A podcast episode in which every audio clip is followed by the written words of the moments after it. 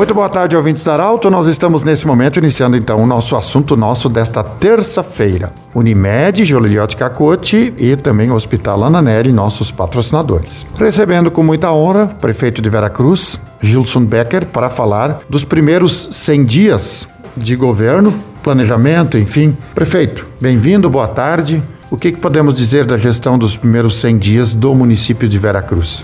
Boa tarde, Pedro. Boa tarde aos ouvintes da, da Rádio Arauto. Os primeiros dias foram uh, desafiadores, podemos dizer assim, os primeiros 100 dias de governo, né, em virtude de nós termos iniciado já com a pandemia.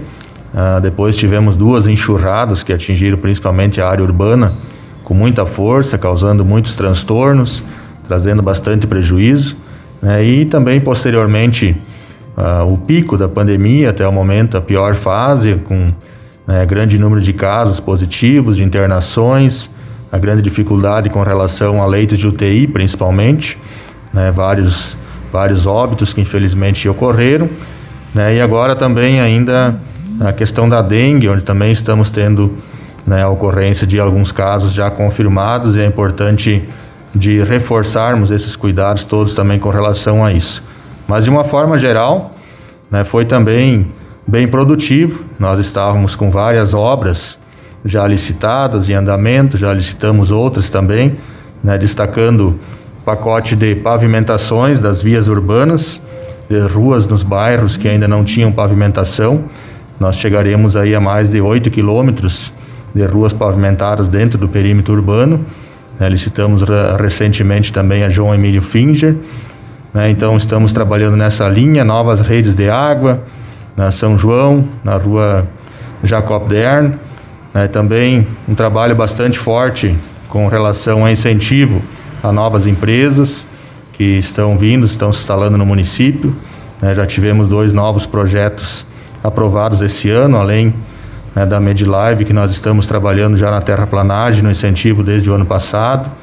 Né, assim como também uma aproximação né, uh, muito forte com a CISA, com os empreendedores locais, em todo esse período da pandemia, buscando sempre, com muito diálogo, construir, né, buscar o equilíbrio entre a saúde e a economia, que é essencial neste momento.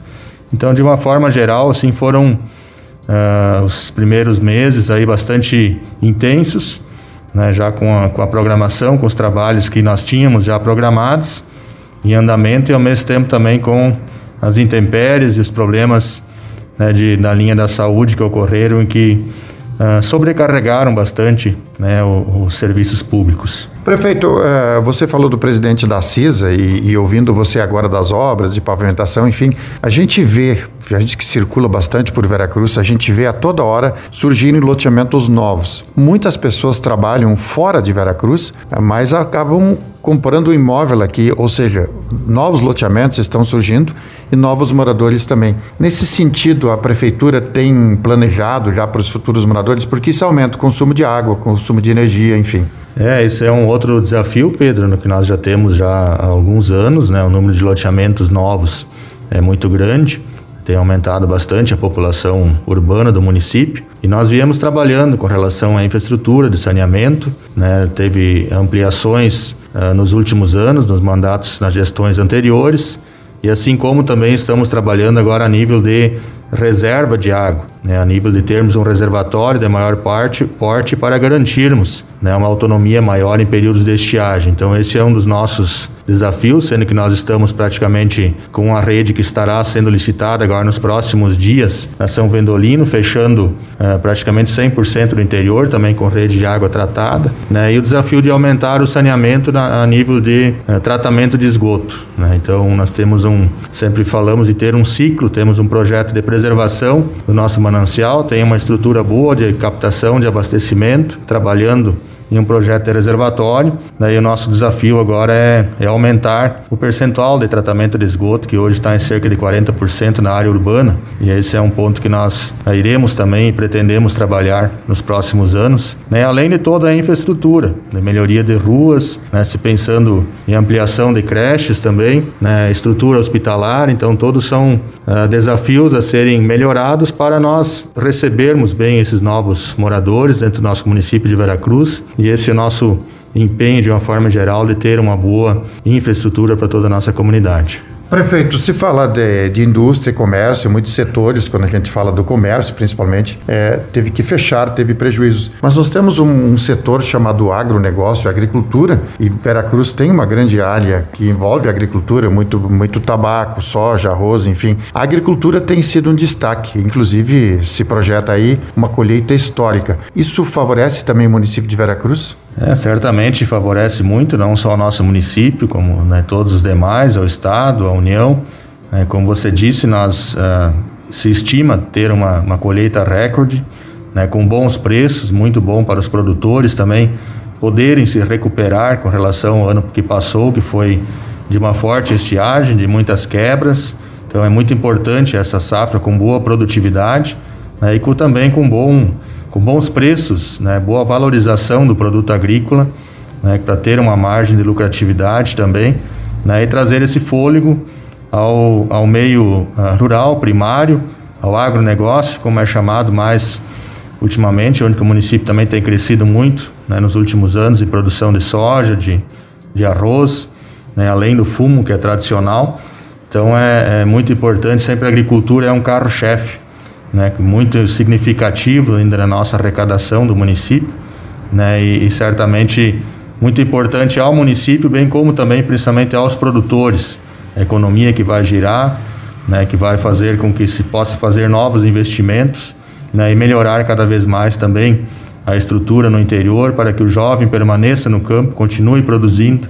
É muito importante que se tenha essas formas e essas possibilidades de uma produção com maior lucratividade né, e com boa produtividade, como irá ocorrer esse ano. Prefeito, o IPTU de Veracruz é, foi prorrogado por mais 60 dias. Cota única vence em julho, isso, né? Também é uma fonte de arrecadação para o poder público. Isso, o IPTU aqui ele venceria em maio, né, e dentro de uma, de uma série de medidas, um pacote de medidas em virtude da pandemia, nós prorrogamos o vencimento uh, tanto do IPTU como da água, por 60 dias. Né? E o IPTU, então, ou a cota única ou a primeira parcela, né, foram prorrogados, terão vencimento, então, em julho. É também uma possibilidade né, de nós uh, fomentarmos né, e também uh, trazermos um alento aos empreendedores e a todos né, que foram bastante atingidos, estão sendo ainda pela pandemia. Então, o município também busca fazer a sua parte de dar um prazo maior, de estender esse prazo e possibilitar com que né, todo mundo consiga se recuperar um pouco mais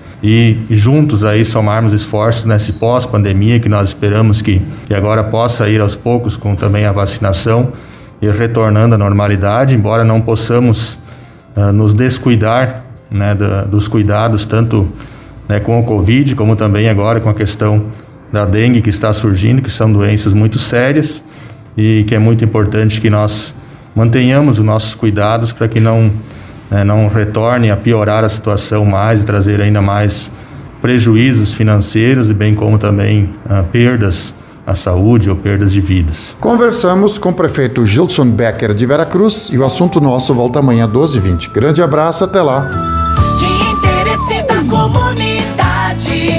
Informação gerando